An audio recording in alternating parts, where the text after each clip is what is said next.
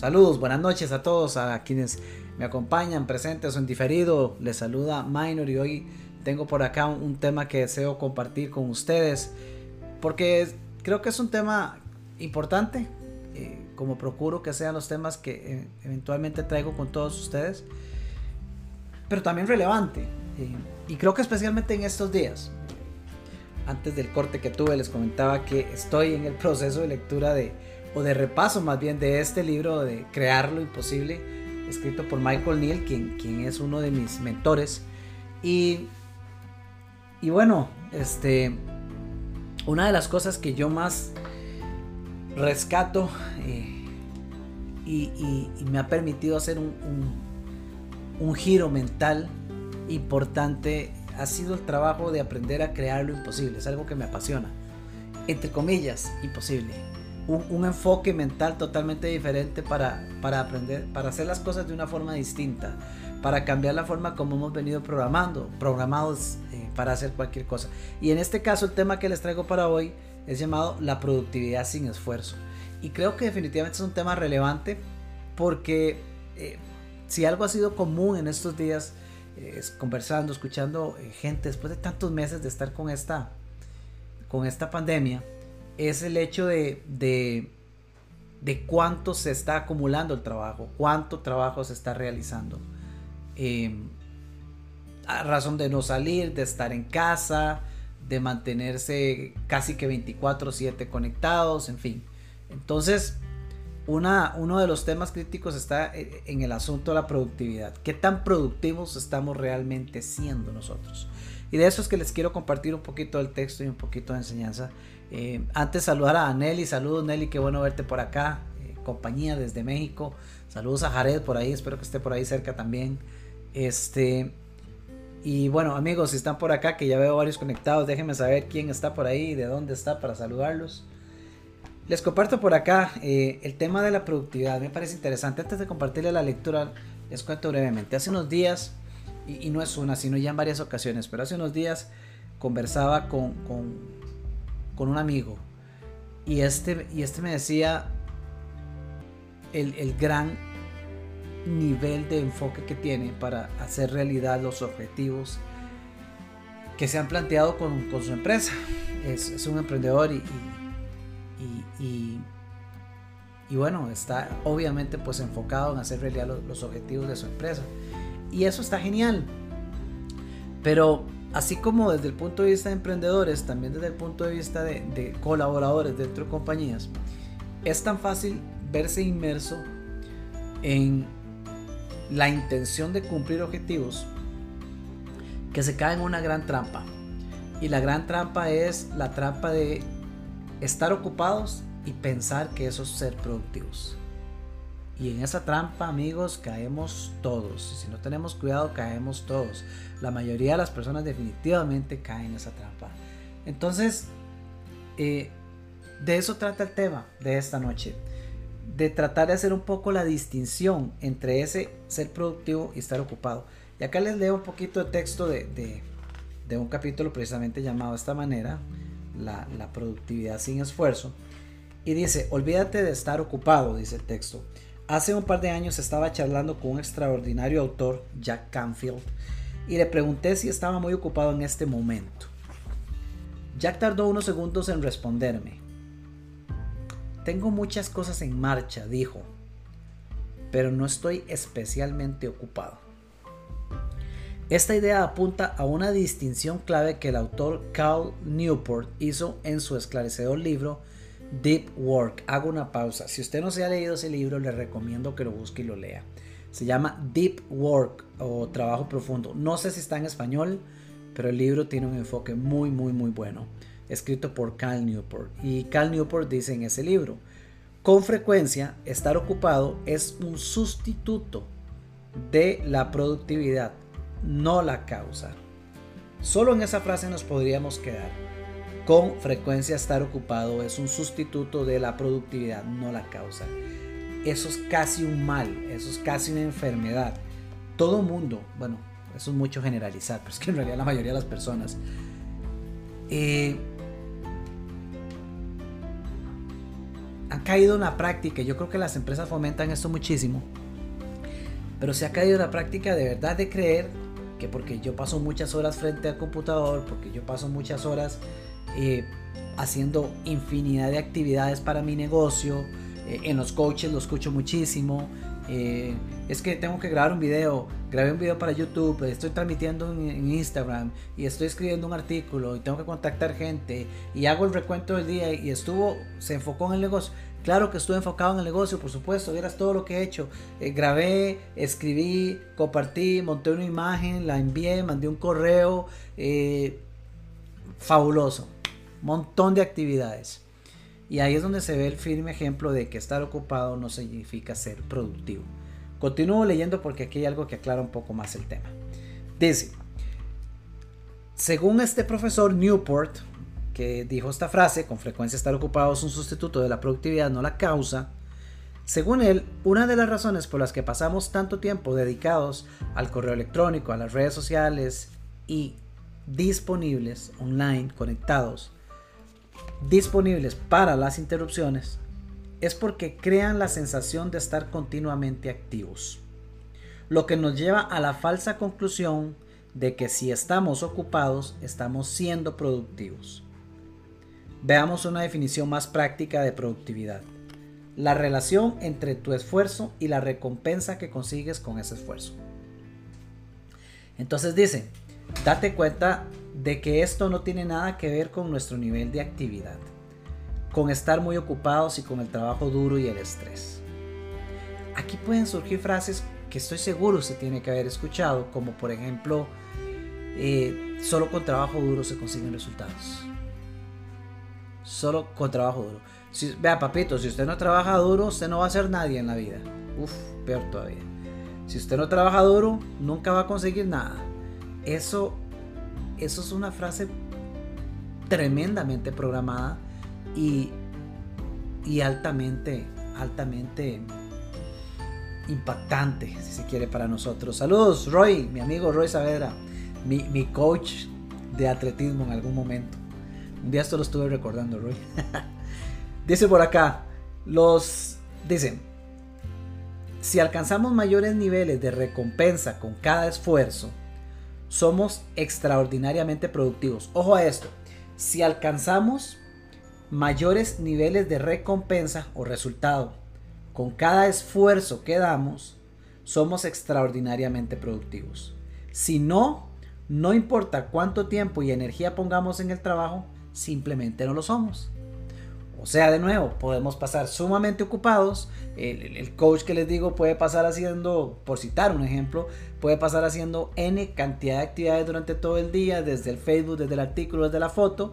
Pero si esas actividades y cada una de esas actividades no están brindando un retorno, felicidades. Pasó el día ocupado, pero no fue productivo.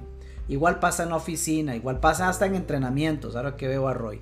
En cualquier área de nuestra vida podemos dejar pasar mucho tiempo solamente estando ocupados y creyendo que eso suma al, que eso suma al objetivo que queremos conseguir, pero en realidad no pasa de estar ocupados. Solo estamos siendo productivos cuando el resultado de un esfuerzo tiene un resultado. Cuando un esfuerzo tiene un resultado.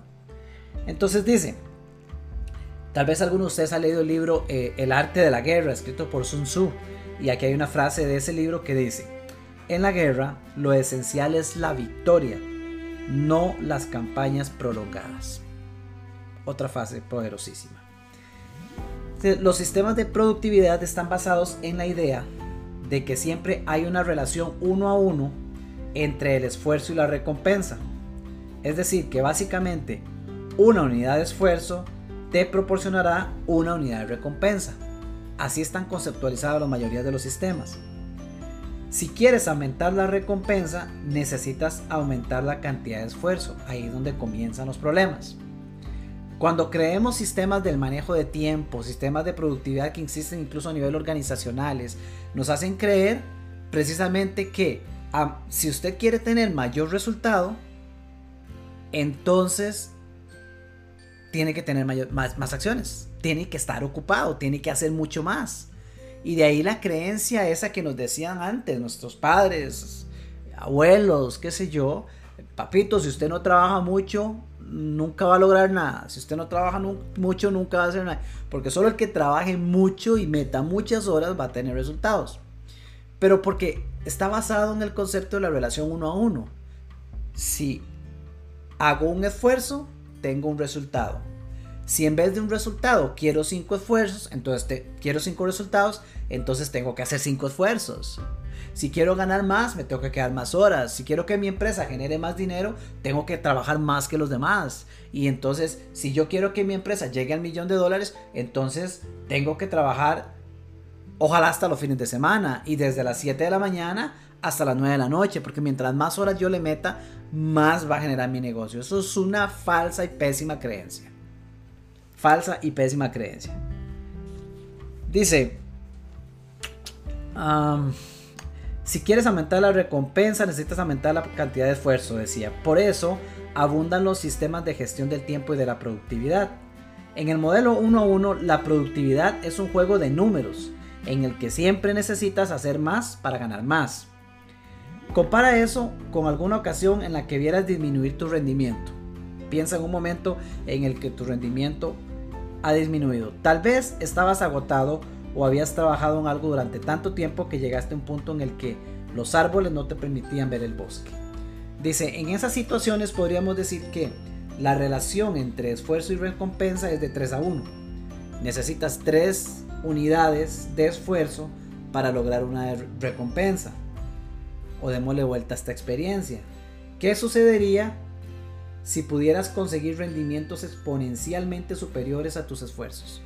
Aquí viene lo interesante. Qué buena pregunta. Póngase a pensar, no importa, si usted tiene un emprendimiento, si lo está desarrollando, si usted trabaja para una empresa, eh, cualquiera que sea el escenario. Esta pregunta es poderosísima. ¿Qué sucedería si pudieras conseguir rendimientos exponencialmente superiores a tus esfuerzos? Donde ya la relación no es uno a uno, donde en la relación uno a uno haces un esfuerzo, tienes un resultado. Pero ¿qué sucedería si pudieras tener resultados exponenciales ante un único esfuerzo? Sería maravilloso, ¿cierto? Dice, en este caso, en lugar de 3 a 1, incluso de 1 a 1, podrías llegar a 1 a 2, un esfuerzo, dos resultados, o 1 a 3, un esfuerzo, tres resultados, un esfuerzo, cinco resultados, o hasta el infinito. Dice, el nombre que yo le doy a esta relación entre recompensa y esfuerzo es productividad sin esfuerzo. No porque no hagas nada, aclaración importante, sino porque las recompensas a tus esfuerzos son desproporcionadas. Véalo de esta manera, y aquí voy a hacer una pausa. Los altos niveles de productividad no son el resultado de exprimir más naranjas, son el resultado de conseguir más zumo al exprimir. Me fascina esa frase. Los altos niveles de productividad no son el resultado de exprimir más naranjas, son el resultado de conseguir más zumo al exprimir. Entonces, ¿a qué nos lleva esto? a mí constantemente me, me comentan de una forma u otra por los miércoles por diseño, por ejemplo, que yo tomo. Y estás en la playa y estás en el río y, y muchos me dicen que bueno, yo quisiera estar haciendo eso, etcétera. Pero desde el punto de negocio, en, el pensamiento tradicional, para muy pocos parece lógico y funcional pensar que un negocio pueda tener éxito cuando de siete días en una semana solo trabajo cuatro y que de los cuatro que trabajo solo realmente enfoco un parcial de horas a mi negocio porque muchas de las otras horas estoy corriendo, haciendo ejercicios, o leyendo, o qué sé yo. Entonces, racionalmente hablando, pero basados en la programación con la que hemos crecido, la programación nos dice uno a uno. Si tienes un esfuerzo, tienes un resultado. Bajo esa lógica, cualquiera cuestiona mi modelo de negocio o mi estilo de vida, no tiene sentido. No tiene sentido que un negocio sea productivo si no se le está metiendo los carbón a la máquina los 7 días de la semana. Y eso es, e, e, ese es el pensamiento típico tradicional. Lo que espero con este, con este compartir es, si no lograr romper, romper de todo el paradigma, por lo menos abrir una grieta para contemplar que el modelo uno a uno de productividad es un modelo obsoleto, es un modelo que no nos ayuda. Y lamentablemente, algo que a mí me compete mucho a efectos de este grupo o del tema que, generó este grupo, Vive por Diseño, lamentablemente es el impacto en la calidad de vida que esto genera en nosotros o, que generan las personas. No me voy a incluir, aunque sí me incluí en tiempo atrás porque yo era igual. ¿Qué quiero decir con esto? Por mantener presente el concepto de la relación uno a uno en productividad, se cae en el error de mantenerse ocupado pero no productivo. Sin embargo, no se es consciente de que está en ese error y la mente sigue haciéndote creer que estás siendo productivo, aun cuando en el corto plazo no estás teniendo resultados. Es un absurdo. Si lo vemos fríamente, es un absurdo. Ahora, el problema de este absurdo o de este malentendido es que por seguir considerando que a mayor esfuerzo, mayor resultados, ¿qué sucede? Las personas terminan privándose de vivir su vida. Ese es el resumen. Entonces, uy, me encantaría un día libre entre semana para irme a la montaña, como lo hace Minor a la playa. Sí, pero no puedo porque tengo que crear mucho y tengo que hacer mucho y tengo que estar sumamente ocupado para generar el millón de dólares. Para llevar el negocio al otro nivel. Para, o para salir de la empresa y poder emprender.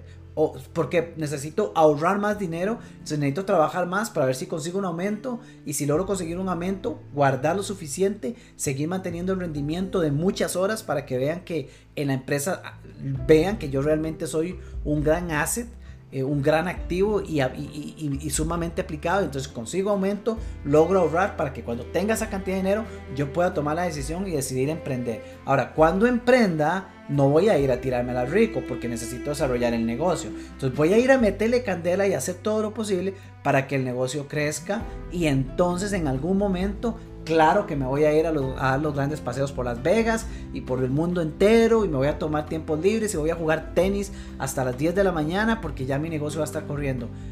Noticia de última hora, eso no pasa. Ese bello programa que se hace en la mente así de hermoso, rara veces pasa. Y lo que pasa es lo opuesto, lo que pasa es que la creencia se intensifica, se fomenta, se mantiene y crece y en la misma creencia se sigue fomentando que tengo que dar más tiempo de mí, más horas de mí. Mientras tanto, dejé de ver cómo crecía mi hija o mi hijo. Mientras tanto, ya no reconozco a mi pareja. Mientras tanto, llegó distanciamiento social por una pandemia y, y si antes no salía ahora menos. Mientras tanto, no tengo la más remota idea de cuáles son los parques nacionales que existen en mi país, aunque a mí me encanta ir a caminar y andar en la naturaleza.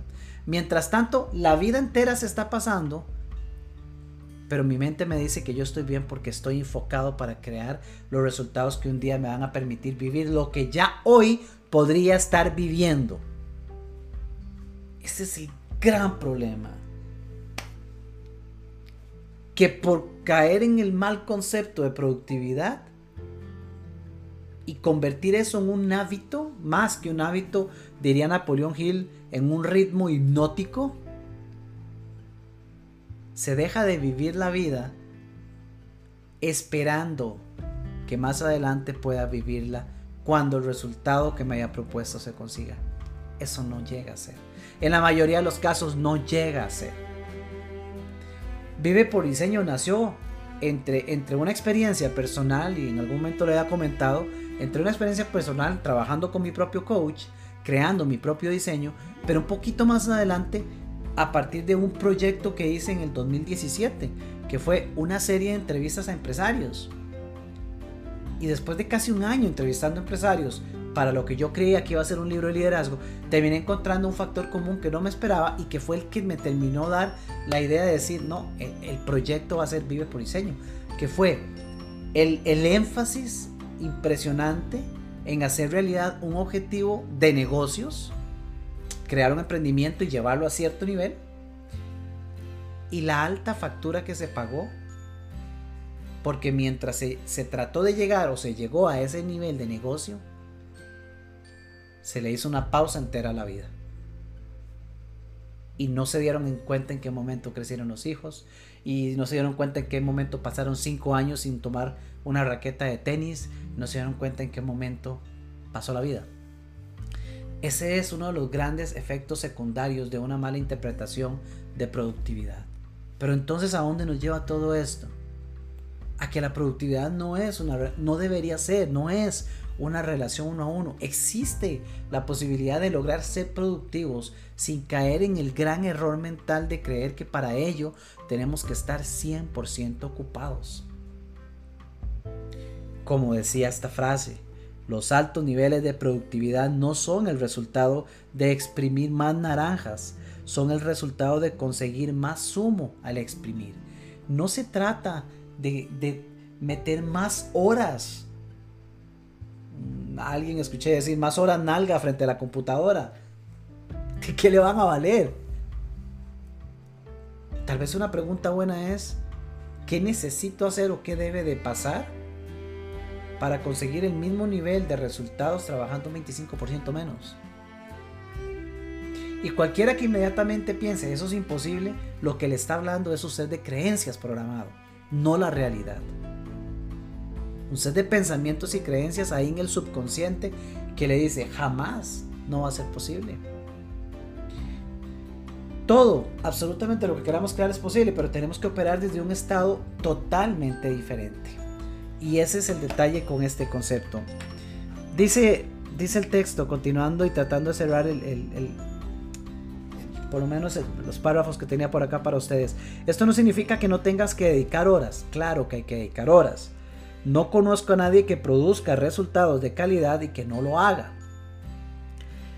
Pero que esas horas las vivas como trabajo duro o incluso como estar ocupado, no es más que un reflejo de tu estado de ánimo y lo que obtengas de ellas en función de dos sencillas variables. De tantas horas que inviertas, las dos variables son, ¿te lo estás pasando bien o estás agotado? Entonces, el tema aquí no es continuar por el resto de nuestra vida, sea que soy empleado, sea que estoy emprendiendo o ambas, multiplicando el número de horas para tener mayores resultados. A final de, cuentas, como dice por ahí un libro en, The Five Regrets of the Dying, los cinco lamentos de los moribundos, al final cuando, cuando las personas están en su lecho de muerte, nadie se arrepiente de, no haber trabajado más. El tema está aquí en la pregunta, ¿qué puedo o quién debo ser yo para generar más resultados con menos esfuerzo? En mi experiencia, absolutamente todo negocio y toda posición puede lograrlo. Si usted trabaja para una compañía, usted puede ser y es transparente y consciente con usted mismo. Usted puede sentarse a hacer el ejercicio y analizar cuál es su rutina diaria.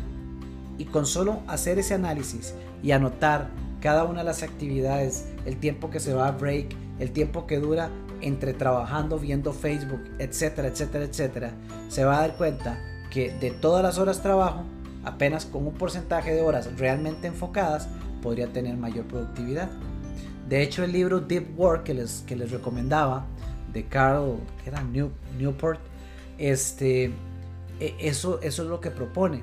El mismo autor indica con una serie de casos de estudio y casos científicos cómo el hecho de, por ejemplo, desconectarse por completo, y, y se refiere a por completo, de las redes sociales, incrementa exponencialmente el nivel de resultados que cualquier persona tiene.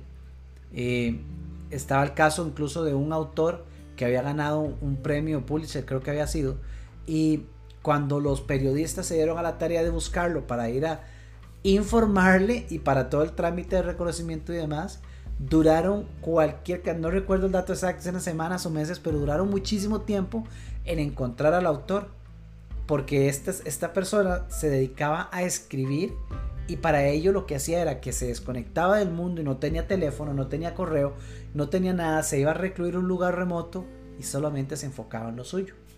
Claro, no les estoy diciendo que se desconecten del mundo y de la vida, pero sí que analicemos cuál es el concepto que tenemos de productividad. Porque en mi propia experiencia yo lo he vivido. Para mí fue muy revelador y muy interesante cuando yo hice la transición de mi negocio, porque a pesar de que el arranque de mi negocio fue sumamente complicado, erróneo y difícil, cuando yo logré darle el giro a mi negocio, apenas comenzar a darle el giro en mi negocio, fue muy interesante porque, no sé, podemos estar hablando que tal vez un año y medio, más o menos, después de que yo salí del, del último empleo que tuve, fue muy interesante y revelador ver cómo yo estaba generando, al, al año y medio de haber salido, yo estaba generando la misma cantidad de ingresos que yo ganaba antes en mi salario,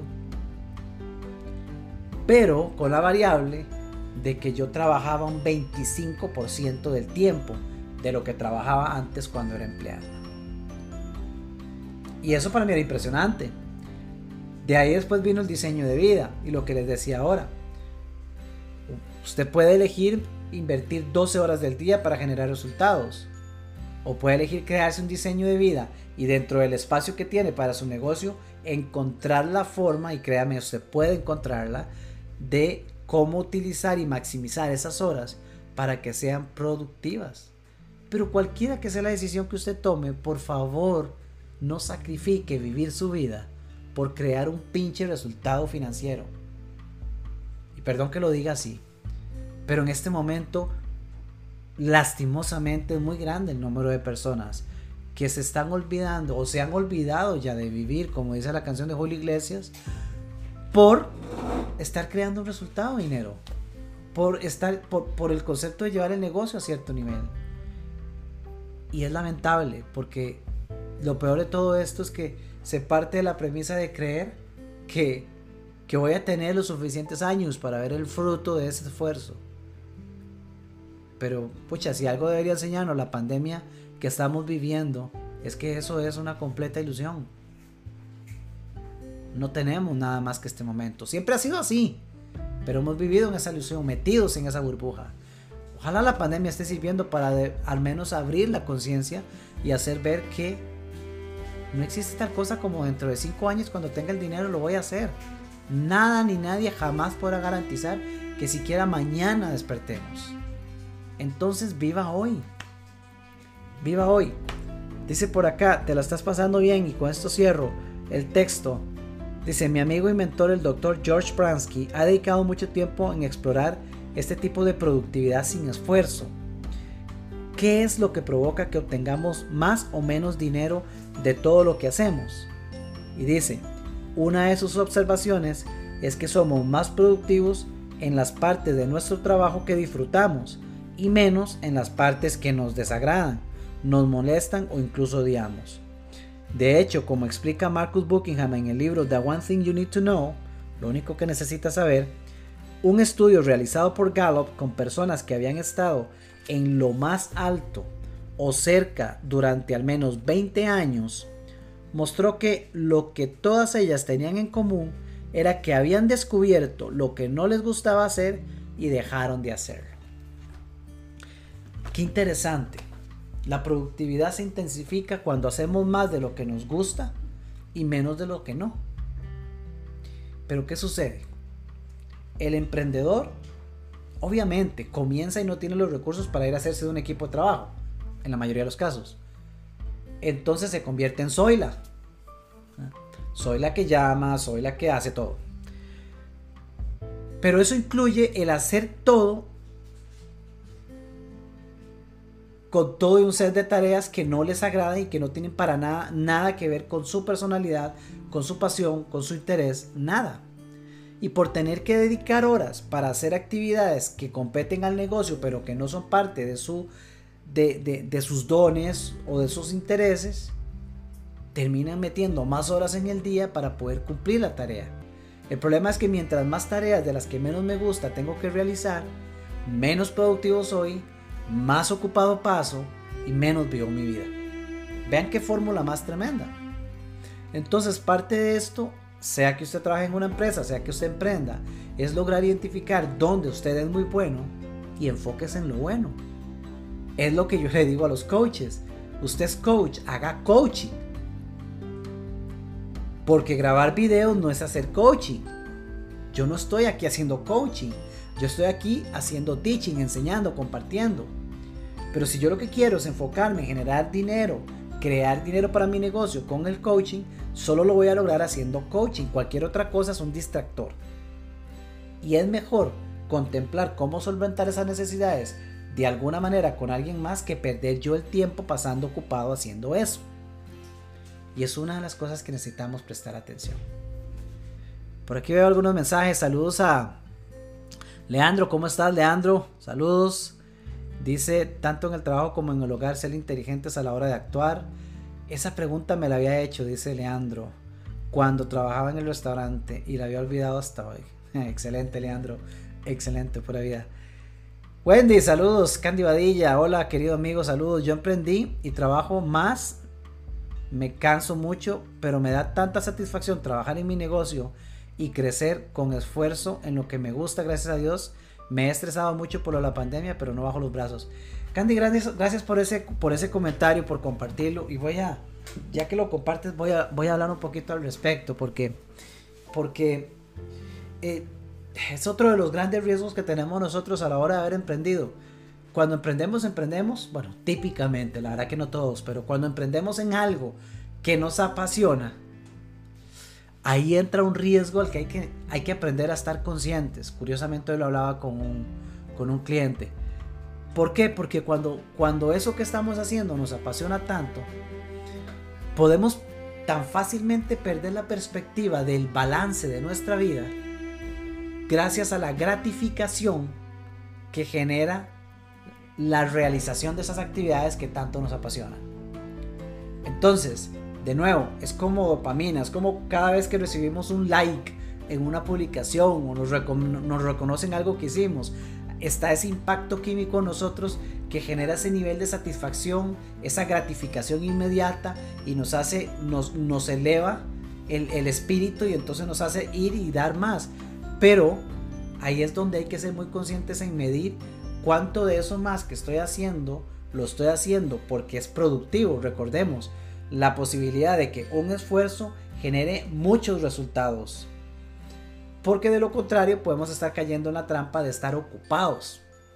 Cuando estamos desarrollando, no importa qué tarea sea, pero estamos permitiéndonos desarrollarla desde un nivel de estrés, desde un nivel de preocupación, estamos operando desde lo que llamo yo la parte baja de la escalera de la conciencia imaginándonos una escalera, un uno o dos escalones de abajo hacia arriba, donde el nivel es tan bajo que todavía no nos permite acceder a los niveles de creatividad y a poder ver y apreciar con mayor amplitud todas las posibilidades que están a nuestro alrededor.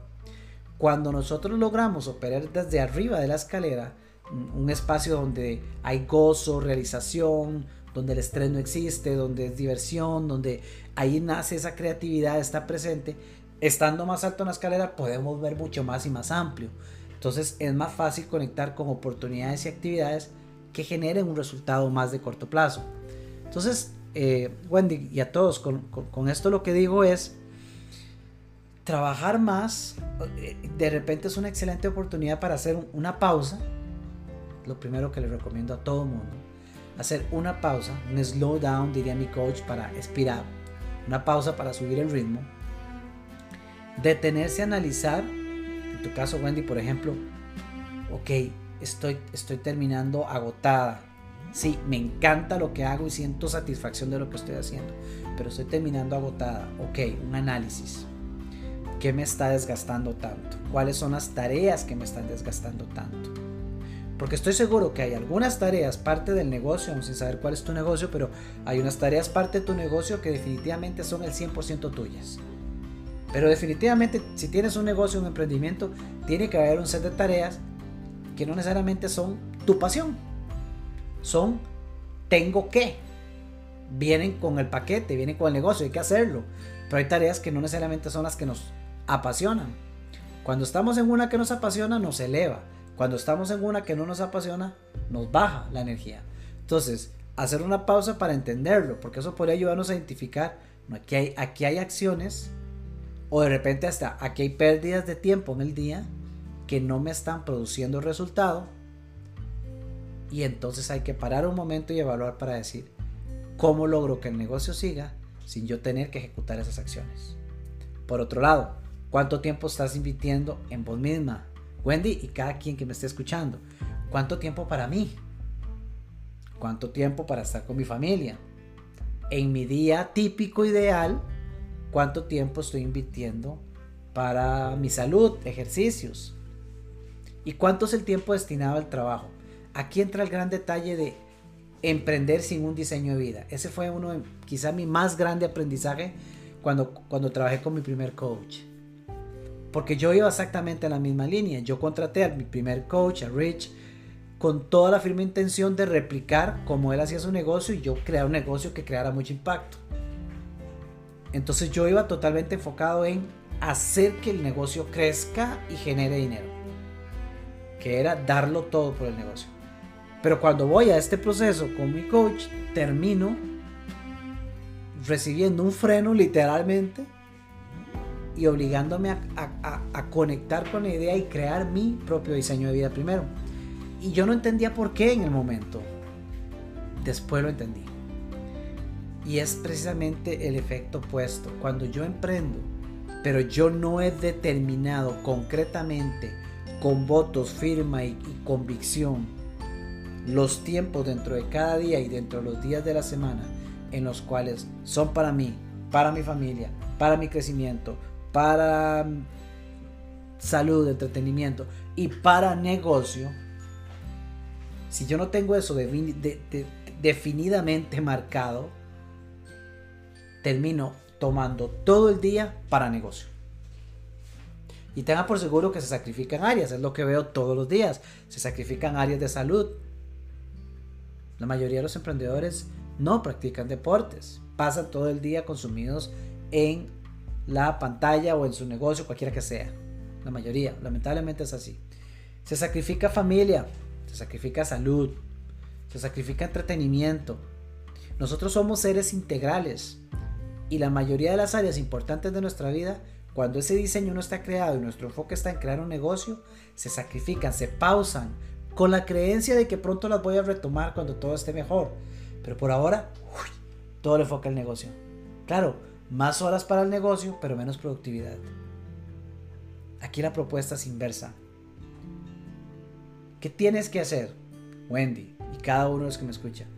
¿Qué tienes que hacer para que tu negocio tenga los mismos resultados actuales o mejores trabajando menos horas en el día?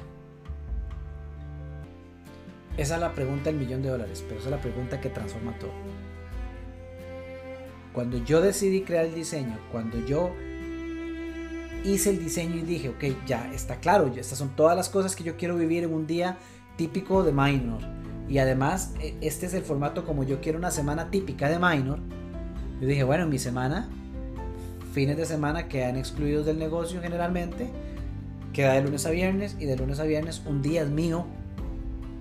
Y entre los cuatro días que quedan, desarrollo mi negocio.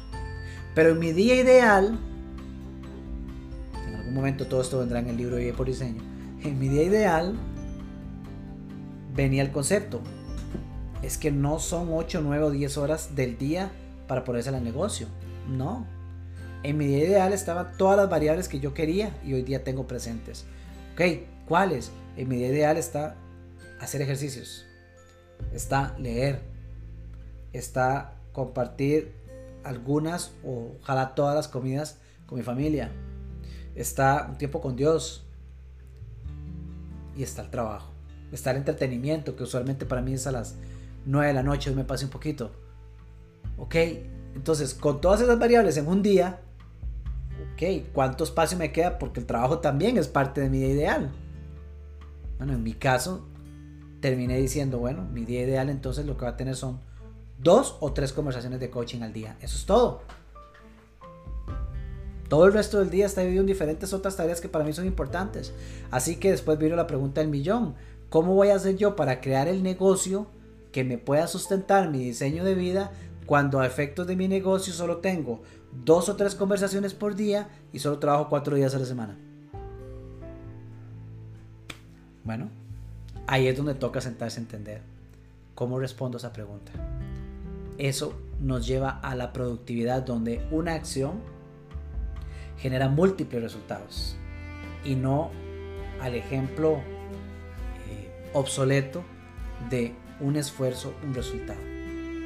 Porque si así fuera, yo tendría que estar trabajando 20 horas al día y seguro los 7 días de la semana. Es posible dar el giro, pero necesitamos ser conscientes para lograr ese giro. Entonces, importante que tengamos, que tengamos eso presente todos. Saludos, Jared, mi gran amigo. Diseño de vida antes de aprender. Claro que sí. Diseño de vida antes de aprender. Esa es mi misión. Esa es mi misión. Esa es la, la misión de este grupo Vive por Diseño. Ese es el libro que en algún momento espero salga eh, pronto y Dios me dé vida para que termine de ser así. Ese es el objetivo detrás de esto. Si se va a emprender y el que no va a emprender igual diseño de vida en medio de mi día a día del trabajo. Tal vez el que tiene un trabajo regular no, no tiene la opción de decir, ay, pues yo me voy a ir a los miércoles para la playa como, como hace Mike, Minor. Pues sí, posiblemente no puede, claro. Pero eso no implica que porque yo tenga un trabajo no pueda tener un diseño de vida. Y esto es sumamente importante, porque una de las cosas que más se está resintiendo en estos días de pandemia es, es la ausencia porque cada vez se, hace más presente y consciente en las personas, es la ausencia de participar, de ser parte de otras actividades que en mi vida como ser integral son importantes. Desde eh, servicios religiosos para quien es importante, de nuevo, el, tiempo que estoy logrando invertir o no, porque tengo restricción, porque nos permiten o nos permiten salir. Hoy día la, mayoría de las personas están haciendo conciencia, pero ¿qué pasa? Están trabajando más. No porque yo trabaje no quiere decir que no pueda tener un diseño de vida. De hecho, lo ideal sería que yo tenga un diseño de vida y que mi trabajo sea parte de ese diseño. Indistintamente cuántas horas me demande. Si yo tengo un diseño de vida y para mí es importante eh, practicar deporte, cuando yo trabajaba en la última empresa en la que estuve, por ejemplo, yo tenía un equipo de soporte 24/7. Yo tenía a veces que estar a las 6 de la mañana en la oficina y tenía equipo trabajando las 24 horas. Pero para mí llegó a ser importante correr. Entonces hubo, tiempos en los que, aun cuando en ese entonces yo no hablaba de un diseño de vida, no era un concepto que yo tenía como, como hoy es un concepto y marca, pero para mí era importante correr y hacer ejercicios. Entonces salía a las 4 de la mañana a correr Hoy puedo salir a las 10 de la mañana si quiero. Pero aquel entonces no podía. Pero sí lo hacía. Salía a las 4 de la mañana. Entonces, crear el diseño de vida me va a permitir a mí llevarme yo como individuo a un mejor término en un determinado lazo de tiempo en el futuro. Si hoy no hago cambios en mi estilo y diseño de vida y sigo simplemente como barco a la deriva metiendo todas las horas del mundo al trabajo, Ojalá Dios nos dé la vida, pero no estamos creando el estilo de vida que queremos vivir en futuro. Y yo sé que eso no incluye solo dinero, incluye salud, incluye sentirse bien, mejores relaciones. Y la productividad tiene todo que ver con esto. Es posible balancear nuestra vida, pero necesitamos aprender a ser productivos y por eso necesitamos pasar de la productividad uno a uno a la productividad uno a muchos. ¿Cómo logro en menos horas generar los resultados que hoy estoy generando en mi negocio. O cómo logro en mi trabajo en menos horas generar los resultados que actualmente se están generando. ¿Cómo logramos mejorar la productividad? Ese es el tema. Espero que les haya servido el tema de hoy. Eso es lo que les quería compartir. De nuevo un abrazo y un saludo a todos los que han estado conmigo esta noche, que la conexión fue un poquito más tarde, pero lo hicimos, aquí estamos, lo logramos. Este fuerte abrazo a todos, que tengan una excelente semana y nos vemos muy pronto en alguna otra eh, transmisión. Por cierto, aprovecho comercial, crear lo imposible. a partir del próximo, ¿qué fue? Jueves, sí. Jueves primero de octubre. Voy a estudiar todo este libro. Particularmente hay una gran sección de este libro que es todo un, un enfoque de trabajo semanal con actividades diarias para aprender a crear lo imposible. Eh, voy a estar desarrollando el estudio de este libro con los compañeros de los miembros del curso Una nueva forma de ver la vida. Pero si usted quiere participar de este programa puede hacerlo.